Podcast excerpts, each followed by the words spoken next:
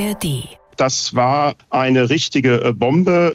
Das ist ein grobes Foul. So ein Überfallförderstopp, das kann nicht sein. Branchenvertreter wie Kurt Christian Scheel vom Zentralverband Deutsches Kraftfahrzeuggewerbe und auch Verbraucher sind auf der Zinne. Grund ist das kurzfristig verkündete Aus für den sogenannten Umweltbonus, also die Kaufprämie für E-Autos. Um diese und um eine andere Subvention, die die Bundesregierung streichen will, nämlich den Agrardiesel, eine Steuervergünstigung für Landwirte, geht es jetzt in unserem Standpunkte-Podcast von NDR Info. Heute mit Janine Artist. Es ist Montag, der 18. Dezember. Herzlich willkommen. Zuerst schauen wir auf die Reaktion der Medien auf den quasi Übernachtstopp der E-Auto-Kaufprämie.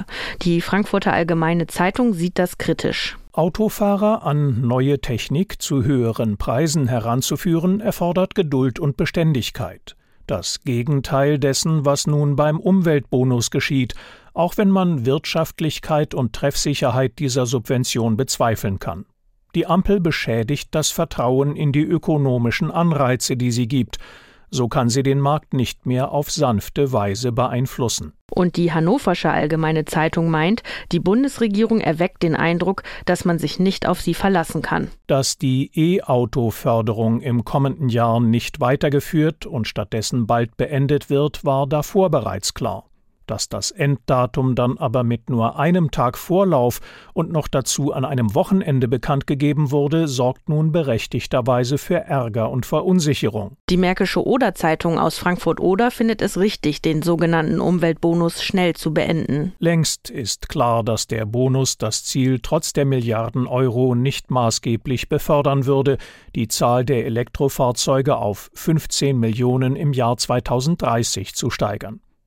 Für einen Erfolg der Elektromobilität sind andere Faktoren entscheidend eine gut ausgebaute Ladeinfrastruktur und günstigere Fahrzeuge mit guter Reichweite. Und jetzt kommen wir zum Plan der Bundesregierung, auch den vergünstigten Agrardiesel zu streichen.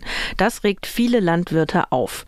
Die Süddeutsche Zeitung hat Verständnis für den Ärger und den Protest. Was die Koalition angerichtet hat, geht weit über höhere Steuerlasten hinaus. Die Kürzung nährt vielmehr den Verdacht, dass das Trio im großen Berlin jede Verbindung zu den Landwirten im Speziellen und dem ländlichen Raum im Allgemeinen verloren hat. Kaum vorstellbar, dass die Koalition an diesen Plänen festhalten wird, wo doch der grüne Agrarminister nichts davon wissen will und der FDP-Chef schon beginnt, sich buchstäblich vom Acker zu machen.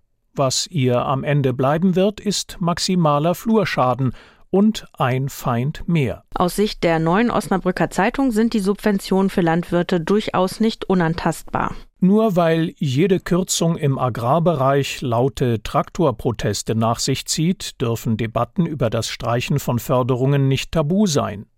Sicher gibt es gute Argumente dafür, die Landwirtschaft dabei zu verschonen. Schon jetzt sind die Rahmenbedingungen für diesen so wichtigen Berufszweig so unattraktiv, dass sich kaum Nachfolger für landwirtschaftliche Betriebe finden. Auf der anderen Seite darf bezweifelt werden, dass der Wegfall von vergünstigtem Agrardiesel Betriebe in den Ruin treibt. Wäre das so, müsste sich der Hof bereits vorher in einer wirtschaftlichen Schieflage befunden haben. Die badischen neuesten Nachrichten aus Karlsruhe meinen, es ist völlig in Ordnung, den Agrardiesel abzuschaffen. Aus ihrer Sicht ist er ein Fehlanreiz. Je mehr Fläche beackert wird, desto mehr Diesel wird verbrannt. Die Subventionen steigen. Genau das ist falsch. Die Landwirtschaft braucht gezielte Förderung. Ein kräftiger Ausbau der Ökosubventionen wäre ein Ansatz, zudem das Stärken von Regionalität. Dafür muss die Politik Weichen stellen. Der Agrardiesel ist ein Anfang, nur entsteht er nicht im Geiste eines Umdenkens, sondern einfach nur aus der Not heraus. Das waren die NDR-Info-Standpunkte für heute. Morgen gibt es wieder eine neue Ausgabe mit Meinungen aus verschiedenen Medien. Ihr könnt den Podcast auch abonnieren, zum Beispiel in der ARD-Audiothek. Bis bald, sagt Janine Artist.